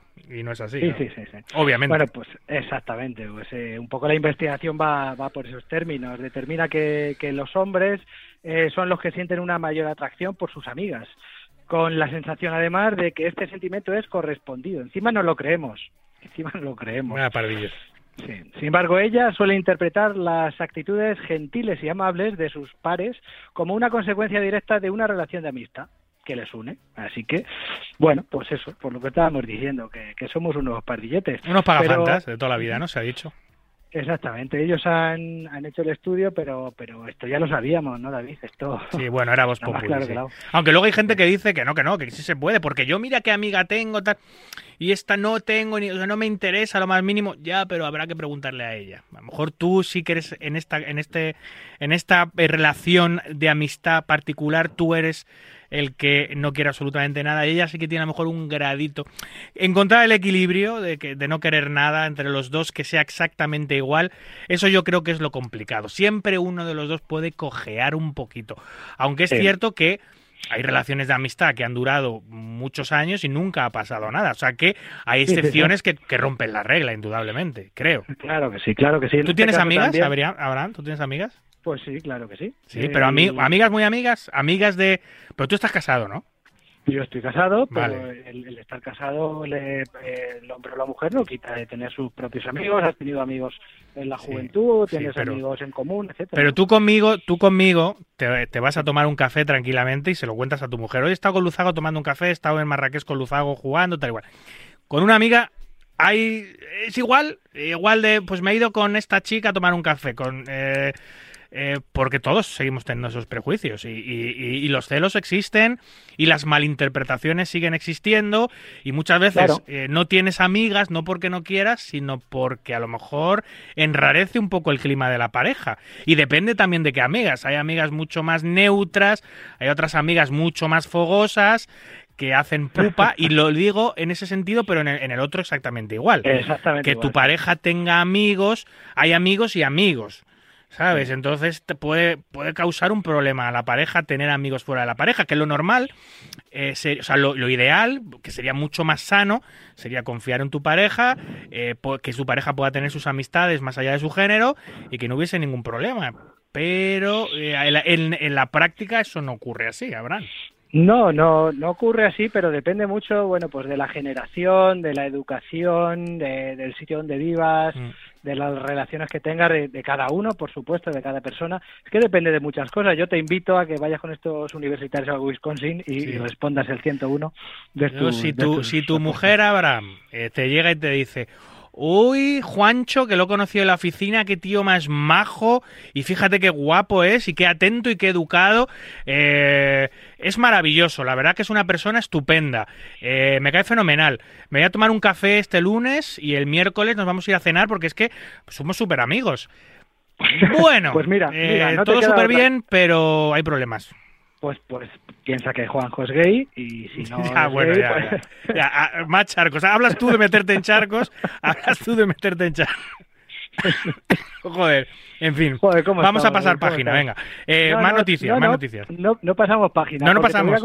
Un segundo estudio, Sí. porque este, bueno, simplemente esta frasecita ya, ya tiene su miga, y es que en un segundo estudio un tal Michael Nast, eh, que es autor de otro de los estudios de este tipo, ha puesto un poco el foco en la generación millennial, y eso, pues lo que te decía, depende mucho de la edad también, y define a esta gente pues como eh, una amplia mayoría como incapacitados emocionales, que entiende el amor como una borrachera de ego para reafirmarse. Vamos ya. Eh, Para eso, este autor eh, dice que los hombres y las mujeres solo pueden ser amigos si el otro es un cardo. Sí, pero es que eso también se ha dicho siempre. Es decir, solo puedes ser tu amiga si no te atrae absolutamente nada. Barra es un cardo. Y al revés igual.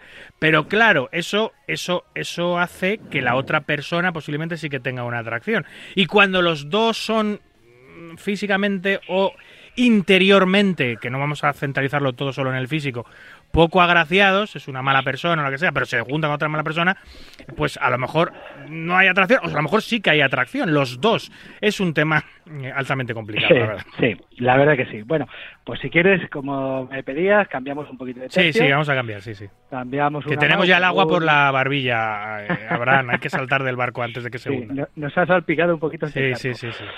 Bueno, ese tercio, ese, esa alhambra verde, por ejemplo. Verde como este guardia civil que te cuento en esta noticia que he encontrado en el ABC. Viva la Guardia Y- Civil, sí señor. Sí, viva la Guardia Civil. Bueno, pues este es un poquito pieza, porque dice, un guardia civil pierde en, una, en la ruleta 9.000 euros intervenidos en una operación antidroga. Muy bien, sí señor. Se los metió al no bolsillo y se los jugó como un señor. sin, re- sin reír o llorar con esto, pero sí. vamos, eh, esto tiene miga, esto tiene miga. Lo que pasa que eh, al principio me ha, me ha- eh, estos artículos se tratan un poco como lo de siempre, el juego como una ludopatía. Yo entiendo que, que el juego de casino es un poco, eh, tiende más a la ludopatía, pero es que directamente te ponen una foto de una ruleta en un casino y te dicen que es en un salón de juego. Entonces, bueno, pues lo típico, que te, que te montan ahí el, el pollo sin, sin saber, pero en este caso, bueno, este hombre sí que se jugó fresco en los... Te digo yo lo 9.000 que, sin saberlo, ¿eh? sin tener ni idea de lo que ha pasado, pero te digo yo más o menos lo que, me- lo que puede haber pasado. Este guardia civil no creo que tenga mucho problema de ludopatía. A lo mejor sí, no, no lo sabemos. Este, Ujú, ahora este consiguió 9.000 pavos y dijo, bueno, no son míos, me los voy a eh, la ganancia, la ganancia me lo quedo, la ganancia me la quedo y devuelvo los 9.000. Los 9.000 ahí los vuelvo a poner como que no ha pasado nada. Como han pasado por mis manos, tengo tiempo antes de llevarlo a donde sea, de pasarme por el casino. Oye, tengo aquí 9.000 pavetes, voy a jugar un ratito y todo lo que supere los 9.000 a la buchaca. Ah, ¿Qué sí. pasó? Que perdió los 9.000 y tuvo que decir, eh, pues lo siento mucho, pero no queda nada. Eh, supongo que tendrá un, un expediente sancionador fuerte, ¿no? Hombre, no sé, sí, sí, tiene, tiene un buen, un buen castigo. Eh, yo creo ahora te, te, te lo quería preguntar porque la verdad es que el castigo yo lo veo un poquito corto, a ver qué te parece a ti. Este hombre los, eh, bueno, eh, lo recaudó, esos 9.000 euros, en una operación antidroga, antidroga, como hemos dicho. Estamos hablando de, 2000 de 2020 eh, en Murcia, en Molina de Segura. Y se los cogió eh, porque además eran en billetes pequeños de 20 y de 50, así que mira, pues eh, iba, Ideal para, que ideal para jugar, claro. Cambiando fichitas y se los, eh, se los eh, desplumó en ocho horitas, ocho horas jugando a la ruleta. No, que le quite lo bailado. Sí, sí, sí, sí. sí. Así que bueno, pues eh, el agente eh, al que tachan con ánimo de enriquecimiento, pues se desplazó, como decía, en una- un salón de juegos de Alicante y, y, bueno, pues al final acabó yendo al a esto al, al cuartel, devolvió eh, el resto de lo incautado, que, que en este caso era también eh, un alijo de marihuana que, que incautó. Eso en no, se lo quedó, eso no se lo quedó y se lo fumó. No para- sabemos para lo hacer que el se fumó doblete. de esto, porque, Ah. porque en ocho horitas le dio para echarse algún canutito. Sí. Pero vamos, llegó, eh, entregó el tema de, de la droga y dijo, oye, que, que me he pulido los 9.000 euros. Así. Y bueno, pues... Muy bien. pues dinero de así todos, ¿eh? El dinero de todos. Sí, sí, sí, sí. Hombre. Bueno, pues... Sí, te cuento, te cuento un poco la, la condena. Sí, dime, Eh, dime. Lo que me preguntabas. Pues tan solo ha sido condenado con cinco meses de cárcel y diez meses de inhabilitación especial, eh, inhabilitación de empleo y cargo público. Así Cárcel, que, no va a pisar, obviamente, si no tiene antecedentes. Y 10 meses de, de empleo y sueldo, bueno, me parece muy poco, porque la que, Pero- la que ha liado, o sea, volver a confiar en ese tío es imposible, vamos. Claro, yo creo que, que este tipo de personas pues no deberían volver a la... Obviamente, a la no tiene cabida en, en los cuerpos eh, de seguridad del Estado de ninguna manera. Un tío que el dinero de, de una intervención se lo juega a la ruleta en un casino o en un salón de juego, pero bueno, ese tío no puede volver a ejercer jamás un puesto de, de- de función pública, ¿no? Pero, pero bueno, así nos luce el pelo muchas veces.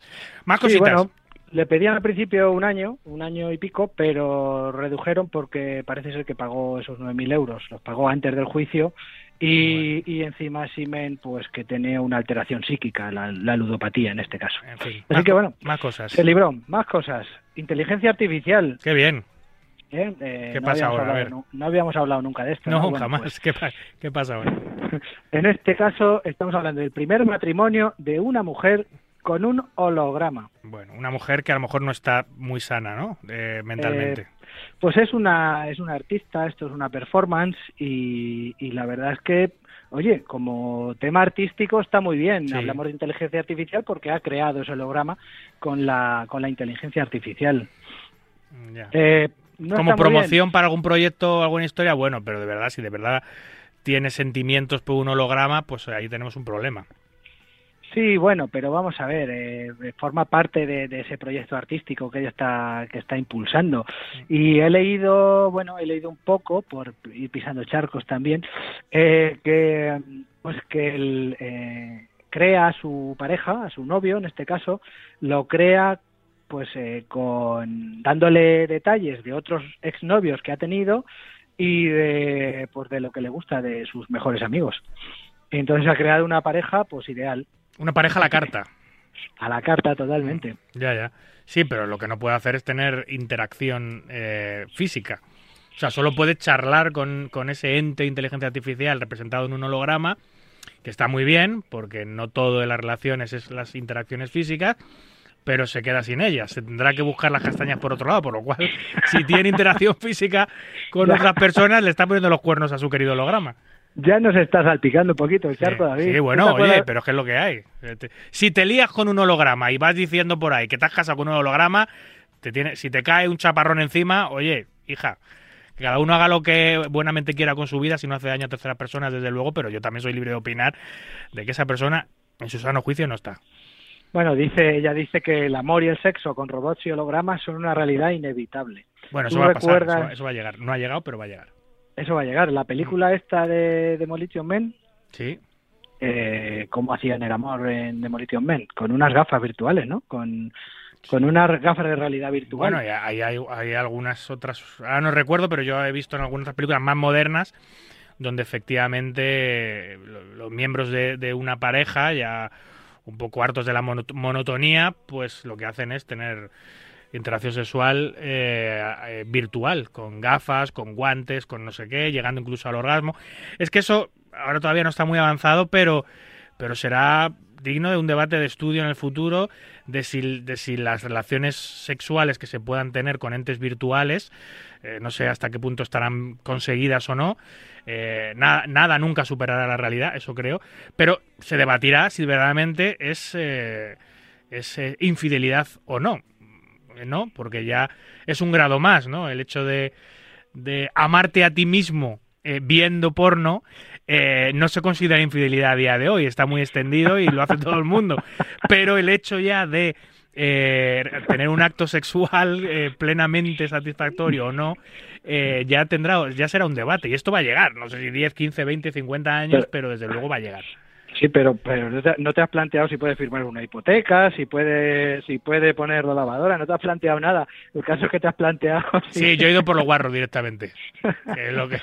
Ah, Sí, he ido directamente por ahí. Hombre, tendrá sus ventajas y sus desventajas, claro. Aparte, Sí, la, la desventaja ma- la ventaja más clara es que no vas a tener discusiones, no vas a discutir nunca, porque le, le- le va- le das al botón de que se apague y, y respiras, respiras absoluta tranquilidad.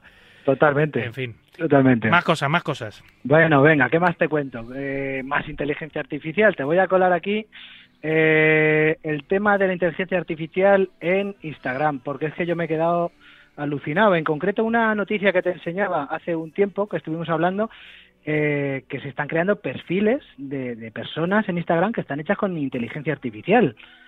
Y, y, bueno, es que si tú ves esas fotos, las habrás visto como, Ah, ya como sé te lo que mandé. hablas, ya sé lo que hablas. Sí, sí, es un- hay un negocio detrás de eso, eh. Cuidado, Es cuidado. que, pero si es que hay un negocio Mm. brutal. El, Sí, sí. El, el tema de generar imágenes con inteligencia artificial es brutal. En este caso estamos hablando de una... No, no he podido informarme mucho, pero estamos hablando de una eh, empresa de Barcelona que, bueno, pues que, que gestiona este perfil porque al final es un negocio y tiene incluso firmas con, con marcas de, de moda donde exhibe las prendas eh, con este con este modelo con este Son, modelo son, son supuestas y supuestos influencers que, que parecen personas reales que, que- que ponen fotos pues, en bañador, en bikini, con moda de cualquier tipo, pero que son, son perfiles creados por inteligencia artificial, no son personas reales. Y tienen su Insta- tu cuenta de Instagram y muchos de ellos tienen cientos de miles de seguidores. Algunos de esos seguidores entiendo que serán conscientes de que no es una persona real, porque es que los detalles son tan perfectos que parecen personas reales, y supongo que otros sí que sí que sí que serán conscientes. Algunos sí, otros no, pero madre mía, claro. Hay un trabajo muy meticuloso detrás de todo esto, porque esto no es que tú llegues, te abras tu, tu chat GPT, tal, te crees, bueno, o, aplicaciones de este tipo, y te abras y, y te crees un personaje y vayas subiendo imágenes. Es que hay, hay todo un equipo detrás de, de esto y, y, bueno, pues esos cientos de miles, pues esos clics, lo que crean es el dinero. Así que la inversión en inteligencia artificial por este lado, pues también es posible, además de por el matrimonio, como Sí, estábamos sí, diciendo. pero bueno, este crecimiento es, es, es imparable y encima si eh, puedes generar dinero, pues esto no va a parar de crecer. Desde luego, yo prefiero seguir, a mí no se me ocurriría seguir a un, a un ente virtual. Eh, a- bueno, miento, no sé, no, no se me ocurriría seguir un ente virtual que básicamente ponga fotos en bikini. Eh, a lo mejor sí que sigues a un ente virtual que te da noticias de, de economía o que te da noticias de otras cosas, quizás sí, pero vamos que esto es imparable. O sea, que, Esto... que va a haber perfiles de Instagram, si no lo regula Meta o no sé quién es el dueño actualmente de, creo que es eh, Zuckerberg, ¿no? de de- Instagram, sí, meta, sí. Sí, si no lo regula Meta de alguna manera y evita que haya perfiles que estén linkados a personas no humanas o que o que las imágenes tal, pues pues va a ser así, esto va a ser Mm. Estamos, vamos, estamos en un punto en el que nosotros no sabemos el futuro, como mucho se habla y tal, pero dentro de 100 años, pues nos daremos cuenta de que esto era, pues eso, el primer granito de arena de algo que va a crecer una barbaridad y que seguramente Ya. tenemos, además de los perfiles de Instagram, en muchos otros sitios más. Sí, sí. ¿Qué más? ¿Qué más te cuento? Eh, a ver, ¿tú te has enterado de la pasta que gana ahora John Ram? Sí, eso ha sido una noticia pues eh, la noticia de la semana, vamos, que di- donde dije digo, digo Diego, ¿no? Ahí está, ahí Mm. está, porque porque es que ahora mismo eh, ni Mayweather, ni Cristiano Ronaldo, ni Messi, ni Djokovic, ni Mbappé, ni los pilotos de la Fórmula 1 es que el mejor, el deportista mejor pagado del mundo es John Ram, un golfista. Va a ser, va a ser, todavía no, todavía- pero va a ser. Sí, bueno, es algo que ha firmado ya un contrato Mm. y estamos hablando en concreto, como tú bien me decías, eh, de la Leaf Golf. Es una es una marca, es una liga de golf, pues como siempre que han creado los, los saudíes. Sí, sí. Eh, saudíes eh, igual a dinero. lo compran todo, John- lo compran todo. sí, John Ram, pues que, que antes, eh, que, que él mismo decía antes que, que él eh, juraba lealtad al PGA Tour, que es el circuito eh, de golf por excelencia de toda la vida, pues eh, ha fichado al final por, por esta Leaf Golf. No, no me queda claro de si puede jugar en los dos sitios o de si hay dos clasificaciones. La verdad es que ahí no estoy muy Yo, yo, yo creo, yo creo porque le, le he preguntado a un amigo mío, bueno, Barico, es un, un jugador de póker muy, muy famoso que además es jugador habitual de golf, eh, y le he preguntado, oye, eh, descanse en paz, ¿no? Eh, El, el- o el Open de, o sea, Augusta y el Open de, de Inglaterra, etcétera. Todo esto descanse en paz porque si se van a ir los buenos a jugar la Liga Saudí, pero él no lo tenía claro, como que no que están negociando para dentro también de la Liga Saudí integrar a estos circuitos europeos. Eso, eso y a estadounidenses, eso justificaría un poco también la salida de Rama. Es decir, si él puede seguir optando a estos mayors y puede seguir jugando lo que jugaba antes y, encima va a cobrar 500 millones por cuatro años, pues, eh, hombre, eh, la, la respuesta es bastante bastante obvia. Eh, a todos nos gusta progresar en la vida. Lo que pasa que aquí lo no es que se vaya por dinero, como hacen todos los jugadores de cualquier deporte, obviamente, muy pocos son fieles a su tal. Es, es, es otra cosa, es que él dijo que no se iba a ir por dinero. Él dijo en su día que había muchas cosas más importantes que el dinero y que él eh, iba a ser fiel al Tour europeo y estadounidense, pero, pero, pero ha cambiado la idea. Pero, lo que digo, si estos tours se integran dentro también de la Liga Saudí, pues la Sí, cosa pueden. Es uno de los deportes donde estamos viendo claramente que, que, va- que ha sido absorbido o puede ser ac- acabar de Sí. ser absorbido. O puede ser un ejemplo de cómo no hacer las cosas. La verdad es que esto no se sabe, pero habiendo pasta de por medio, pues estas cosas suelen Sí. suelen tirar para adelante. Sí, ¿Me decías cuatro millones? ¿Me estaba diciendo cuatro millones John Ram? No, 500. 500 millones. 500 Sí, sí, en millones cuatro sin, años. Doña Manoli- sin Doña Manolita de por medio. ¿eh? Sí, sí, 500 en cuatro años, vamos, más de 100 al año. O sea, sí, con- 125 millones al año, Sí, sí. 10,5 millones de dólares al mes, 273.972 dólares al día, 190,27 dólares al minuto y 190 3,17 dólares al segundo. 190 dólares al minuto. Sí, Pues mira, 190 dólares son los salarios y mucho más, y mucho más, y mucho más de algunos, ¿eh? de, de países, eh, de, de muchos países de- del mundo, ¿no? sí, Que, sí. que los salarios medios son 200 euros, 100 euros. pues este hombre va a cobrar por minuto, por minuto, eh, el salario que muchas personas en el mundo cobran por todo un mes de, de trabajo. Es, es, es tremendo las diferencias que hay. Tremendo. Es brutal, pero es lo que hay. Pero bueno, esto venía un poco al hilo de que John Ram no es el, el primer eh, deportista o el deportista mejor pagado de la historia. Eh, estamos hablando de que eh, en la antigüedad ya existía otro mm, deportista eh, mejor pagado y también era español. ¿En la antigüedad a Eh, qué te refieres? ¿A las Copas bueno, Europas en pues- blanco y negro o, anterior? No, de cuando tú naciste no, pero un poquito antes, del Casi, Imperio casi. Romano. El Imperio Romano, ¿no? A puntito ahí. Donde, sí. Con mi madre embarazada, vamos. Eh, más o menos. más o Efectivamente. menos. ¿Y qué cobraba este, este Eh. pollo para, para compararle con Cristiano y con Ramos y Pues con Mayweather? este pollo, te puedo decir que estamos hablando de Cayo Apuleyo Diocles. Sí, estamos señor. hablando de un hispano, eh, nacido en Mérida, ¿vale? Otro español, en este caso eh, España era Hispania, esto era eh, parte del Imperio Romano, pero hablamos eh, deportista, pues de un conductor de cuadrigas. Ah, sí, sí. Eh, era un poco el deporte. Eran líderes, eran líderes, era- eh, claro. eran los, los, los grandes deportistas famosos y populares, los personajes populares de la época. Los, bueno, lo vimos en Gladiator también, vamos. Que él era el Ah, sí, hispano, sí. de hecho. El prota- Russell Crowe era, era hispano. Bueno, le de hecho, le llamaban el hispano. Sí, eh, pues en este caso eh, eso se daba en el Coliseo y las cuadrigas se daban en el circo romano. El circo romano que estaba un poco embrutecido, que era un poco unos Juegos Olímpicos embrutecidos, Mm, sí. donde las cuadrigas podían chocar entre ellos y tal. Bueno, pues este hombre, te puedo dar datos. Me preguntabas por la pasta que gana, o ganaba. Sí. Ganaba. En sestercios, te lo tengo que decir. No me he preocupado en, en traducirlo, pero hay un hombre que ha hecho un estudio y sí que eh, eh, ha demostrado todo esto y el por qué es el mejor eh, deportista de todos los tiempos, el mejor pagado de todos los tiempos. Ni más ni menos que 35 millones, casi 36 millones de sestercios ganó este hombre. Traducido un poco eh, a la época actual. Sí, lo que se podría conseguir con ese dinero en esa época, lo que se puede conseguir hoy, más o menos. Sí. Sí. Pues unos 15.000 millones de dólares. En toda su carrera, unos 15.000 millones de dólares ganó ese hombre. Sí.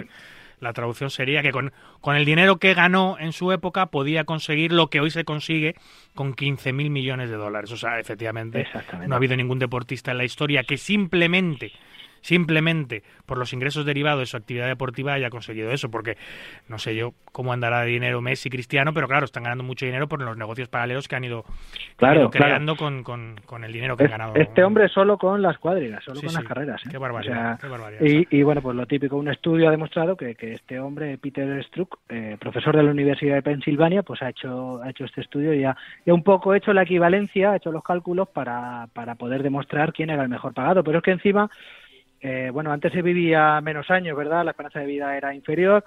Pero Cayo solo se retiró a los 44 y se murió a los 46, así que bueno, tampoco... o sea, que toda la... y que se quedó la fortuna, madre mía, la mujer estaría encantada, o los hijos. Ay, Eh, bueno, qué pues, barbaridad. O, se- o se lo quedaría el Imperio Romano, diría, pues, para nosotros. para- parece ser que parece ser que los hijos se quedaron con él un poco con el con, con la fortuna O sea, que los, que los grandes eh, conductores de cuadrigas eran ya no solo personajes populares, sino grandes personajes adinerados de la época.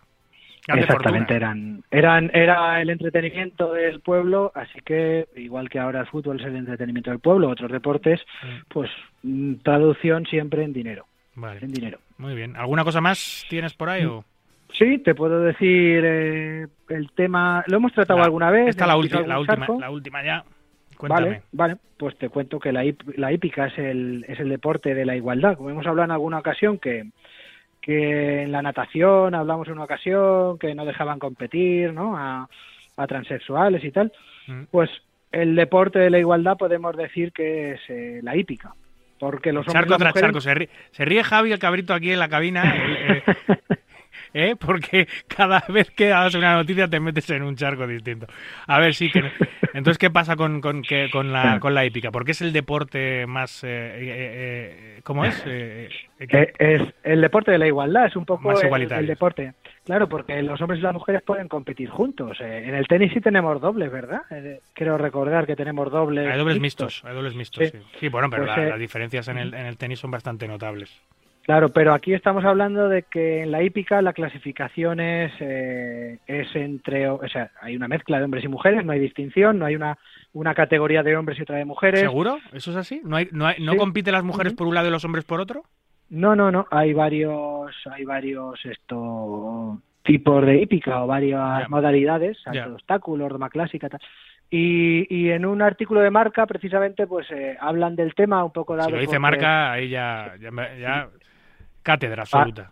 Ahí ya estamos en lo cierto. El Mm. caso es que, bueno, pues eh, por comentarte, porque me resultó curioso y ya que pisamos los charquitos y tal, pues eh, el tema este, eh, que la hípica, pues sí que es el deporte de la igualdad por, por todo esto. Además, también indistintamente eh, eh, se, se, compite sobre caballos y yeguas un poco también equitativamente. Sí. Así que nosotros podemos presumir también de que el póker como deporte mental es bastante igualitario. No, no, quiere decir a nivel de participación, que obviamente el hombre es nueve de cada, o nueve y medio de cada diez jugadores son hombres, pero competimos en competición mixta. Los deportes mentales no hay distinción física, por lo cual, igual que en el ajedrez y en el y en el y en el póker, a pesar de que haya a veces torneos exclusivos solo para mujeres que lo que pretenden es incorporar a la mujer a estos deportes mentales, no no no le separan por por capacidades, eh, pues podemos presumir de, igualdad. También pasa en el mundo del motor, ¿eh? En el mundo del motor, por ejemplo, em, hay muchas pilotos que están compitiendo en, en, categorías mixtas y, son grandes ganadoras. Creo, recuerdo una, una alemana que, que, si no ganó el París-Dakar, eh, se quedó muy cerca. No sé si llegó a ganar, ¿eh? Una alemana al París-Dakar, compitiendo contra hombres. Y eso está muy bien, ¿no? Que haya deportes eh, completamente mixtos. Hay otros en los que no se puede hacer, lógicamente, porque la fuerza física es demasiado importante para ese deporte y, al final es imposible competir eh, juntos, hombres y mujeres, en igualdad de condiciones. Pero en todos los demás, donde la fuerza física no juega un rol fundamental, pues obviamente estamos absolutamente equiparados e igualados. Lo que yo no sabía es que en la, en la hípica, eh, obviamente es una, es una categoría de destreza, de destreza que, que, que, era, que las competiciones eran mixtas. Me sabe que también están separadas. No sé, tampoco es que haya visto mucha hípica en mi vida. Si te soy sincero. No, la verdad que no. la verdad que no, pero pero es curioso. Bueno, pues, como estamos con el tema en la boca, pues hablamos hablamos un poco de ello. Bueno. Así que bueno, en fin, Abraham, sé que te queda alguna cosilla por ahí en el tintero, la, dejamos para el próximo para el próximo domingo cuando podamos seguir seguir charlando porque vamos un poquito mal de tiempo. Pero como siempre, un, placer tus aportes en esta sección que pues posiblemente sea de las más divertidas del programa. Pues gracias David, este es el último programa del año por mi parte. Os saludo desde aquí, desde el epicentro mundial, desde Tomelloso, Tomelloso, París y Londres. Así que feliz año a todos. Vaya. Y nos vemos en la próxima. El la primera persona que felicita el año en, en Marca Póker a principios de diciembre, pero es cierto porque no creo que ya nos eh, volvamos a escuchar hasta, hasta, hasta enero. Un abrazo amigo, muchas gracias. Muy bien, nos vemos. Un abrazo. push me, and then just touch me, till I can get my satisfaction. Push me, and then just touch me, till I can get my satisfaction. Satisfaction.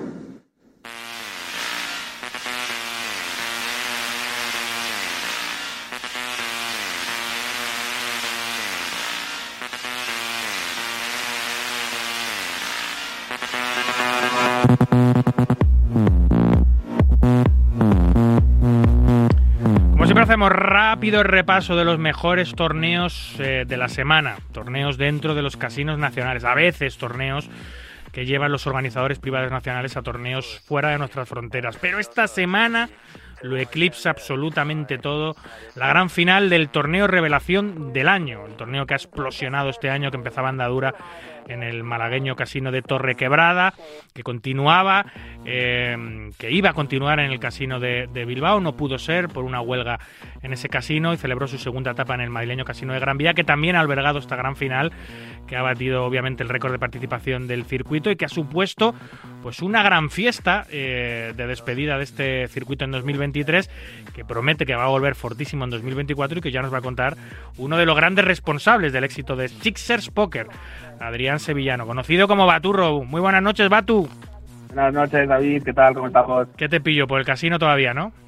Sí, sí, sí. Estamos por aquí por el casino. Ambientazo hoy en el, día final del main event. La verdad que muy, muy, muy contentos. Hoy no solo se decide eh, el, main event, obviamente conoceremos campeón y el que se lleva esos 40.000 eurazos que es para están reservados para primera posición, sino que se decide el ranking, que como hablaba yo con Antonio al principio del programa, es un ranking eh, muy especial, muy distinto a todos los circuitos, ¿no? Porque no repartís los premios eh, según cómo quedan en la clasificación general, sino que luego tienen que jugar un sit and go que lo jugarán mañana lunes, donde se decide todos los, todos los grandes premios. No los premios particulares de cada torneo, pero sí los añadidos eh, por el ranking de Sixers.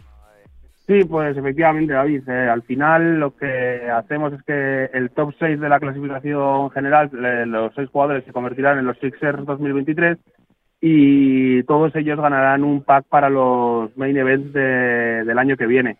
Y aparte, pues como dices, mañana pelearán en un sit and go eh, por un pack World of Poker eh, y por un pack de los High Rollers de Sixers de la temporada que viene. Pero claro, como no todos terminan con la misma puntuación al final de la clasificación, lo que hacemos es que cada uno inicie ese sit and go mañana, ese sit and go final, con un stack inicial dependiente de los puntos que han hecho la clasificación. Es decir, el primero empezará como chip leader y el sexto empezará pues como el jugador con, con el stack más corto. Habla, hablaba Antonio, me comentaba Antonio en, cuando hemos hecho el repaso de todos los circuitos españoles al principio del torneo, que los que los que los seis eh, me, me, comentaba los seis jugadores que iban a integrar que iban a integrar ese ese Sitango, pero, pero yo lo estaba pensando y digo, lo mismo no está decidido todavía, lo mismo tiene opciones el que va séptimo, octavo, noveno. ¿Están ya decididos esos seis o todavía hasta que no acabe el main event no, no está 100% claro? Pues en estos momentos, David, eh, sí que hay algunos que ya matemáticamente eh, están clasificados dentro de ese top 6 y todavía hay algo, algunas plazas eh, dependientes de lo que ocurra en, en, la, en la mesa final. ¿no? Lo que sí que te puedo confirmar, por ejemplo, es que Javier Rodríguez Fabichu va a entrar dentro del top 6 junto al Moro Bielsa, Borja Lozano, Bienvenido Sánchez y Aitor Flores.